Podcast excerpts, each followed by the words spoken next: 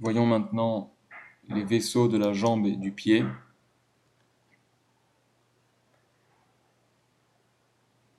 L'artère poplitée chemine à la face postérieure dans la fosse poplitée en arrière du genou. Elle fait suite à l'artère fémorale au niveau du hiatus tendineux du grand adducteur.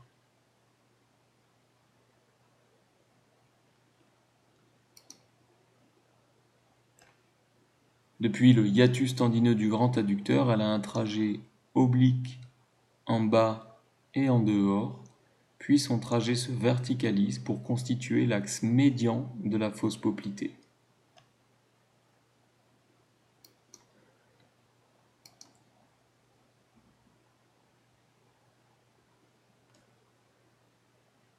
Au niveau de l'arcade du solaire, L'artère poplitée se termine en se divisant en deux branches.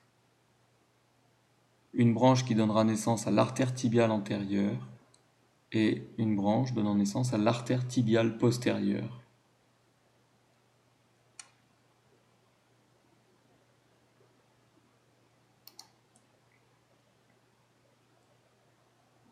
Cette coupe transversale vous montre en arrière du condyle fémoral le passage de l'artère poplitée qui est mesuré à la palpation ou qui est perçu à la palpation et que l'on appelle pouls poplité.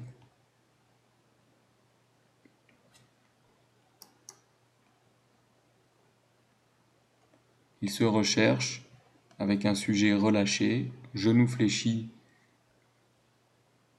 les mains empaumant la fausse poplité avec les doigts venant en crochet dans la fossette intercondylaire.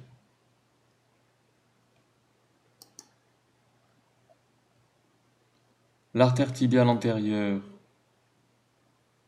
que nous venons de voir, qui est une des branches de l'artère poplitée, a un trajet en bas et en avant, où elle vient passer au-dessus de la membrane interosseuse, pour suivre ensuite un trajet vertical verticale dans la loge antérieure de la jambe jusqu'au rétinaculum des extenseurs sous lequel elle s'engage pour donner l'artère dorsale du pied au niveau de l'interligne.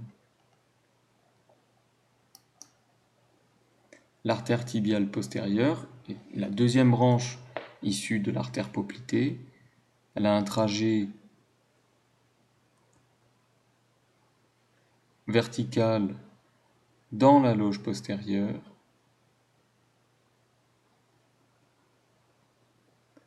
elle passera dans le sillon malléolaire médial pour donner le pouls rétromalléolaire et elle se divisera en artère plantaire médiale et artère plantaire latérale.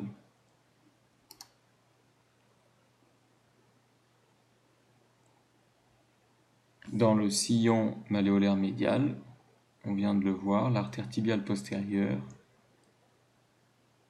est palpable.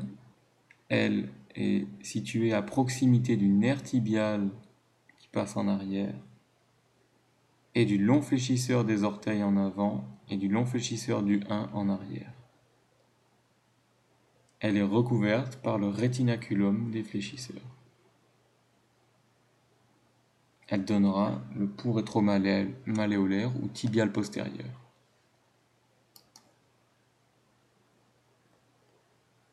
Il se recherche avec les doigts encrochés à la face postérieure de la malléole interne.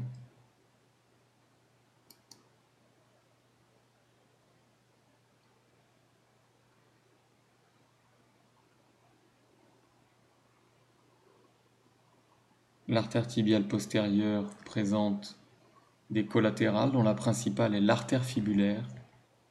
Elle s'engage sous le long fléchisseur de la luxe chemine à la face postérieure de la membrane interosseuse au bord médial de la fibula.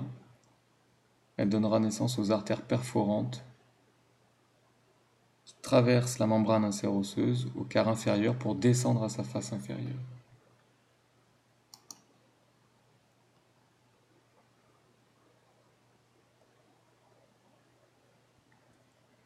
Voyons maintenant les nerfs de la jambe et du pied. Le nerf le plus connu est à la face, à la partie haute de la fosse poplitée, le nerf sciatique qui se divisera en nerf tibial et en nerf fibulaire commun.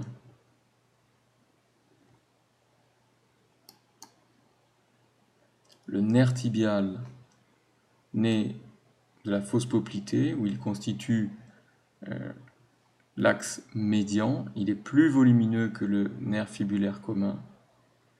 Il se destine aux muscles de la loge postérieure de la jambe et aux muscles de la plante du pied, ainsi qu'au tégument de la plante du pied. Il constitue l'axe médian de la fosse poplitée. Il est euh, situé alors à cet endroit en dehors de l'artère et de la veine poplitée.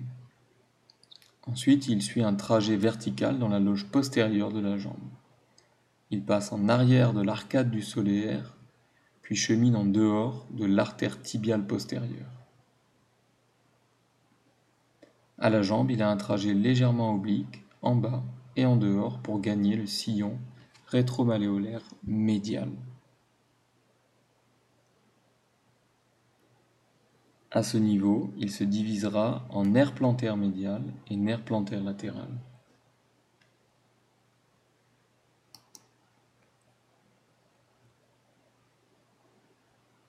On retrouve ici le nerf tibial dans le sillon sous-malléolaire médial, où il se situe dans la même gaine que les vaisseaux, en arrière d'eux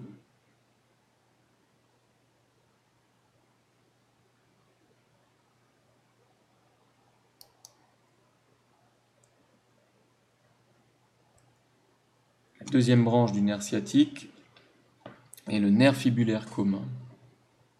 Il est moins volumineux que le tibial. Il se destine aux muscles de la loge antérieure et de la loge latérale de la jambe et aux muscles du dos du pied ainsi qu'au tégument du dos du pied. Il contourne le col de la fibula et dans la loge latéral, il se divisera en nerf fibulaire superficiel et nerf fibulaire profond.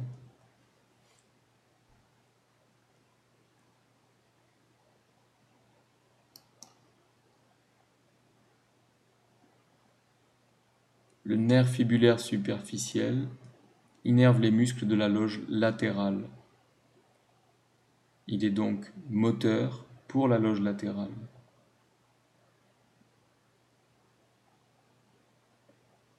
En revanche, au niveau du dos du pied, il a une action sensitive. Au tiers inférieur de la jambe, il traversera le fascia crural pour devenir sous-cutané et se terminer sur le dos du pied par le nerf cutané dorsal médial et le nerf cutané dorsal intermédiaire.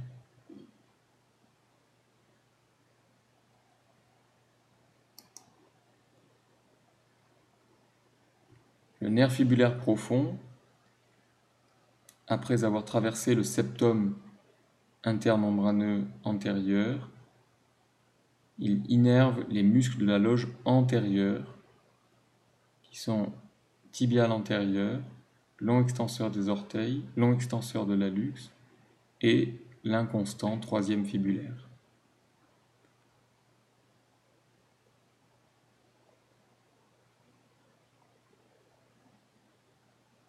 Il passera ensuite sous le rétinaculum des extenseurs pour donner un rameau articulaire pour la cheville. Il sera alors sensitif au dos du pied pour la première commissure.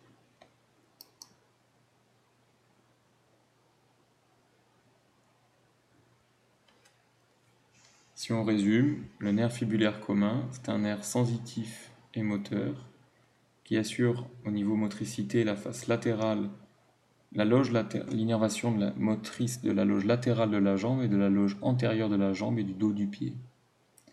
C'est un muscle qui assure donc la flexion du pied, l'extension des orteils et l'éversion.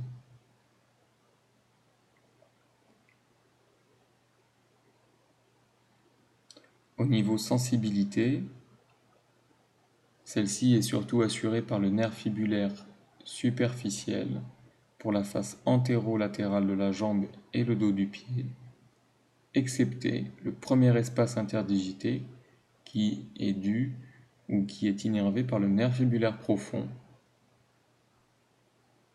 et le dos des dernières phalanges qui est innervé par le nerf tibial.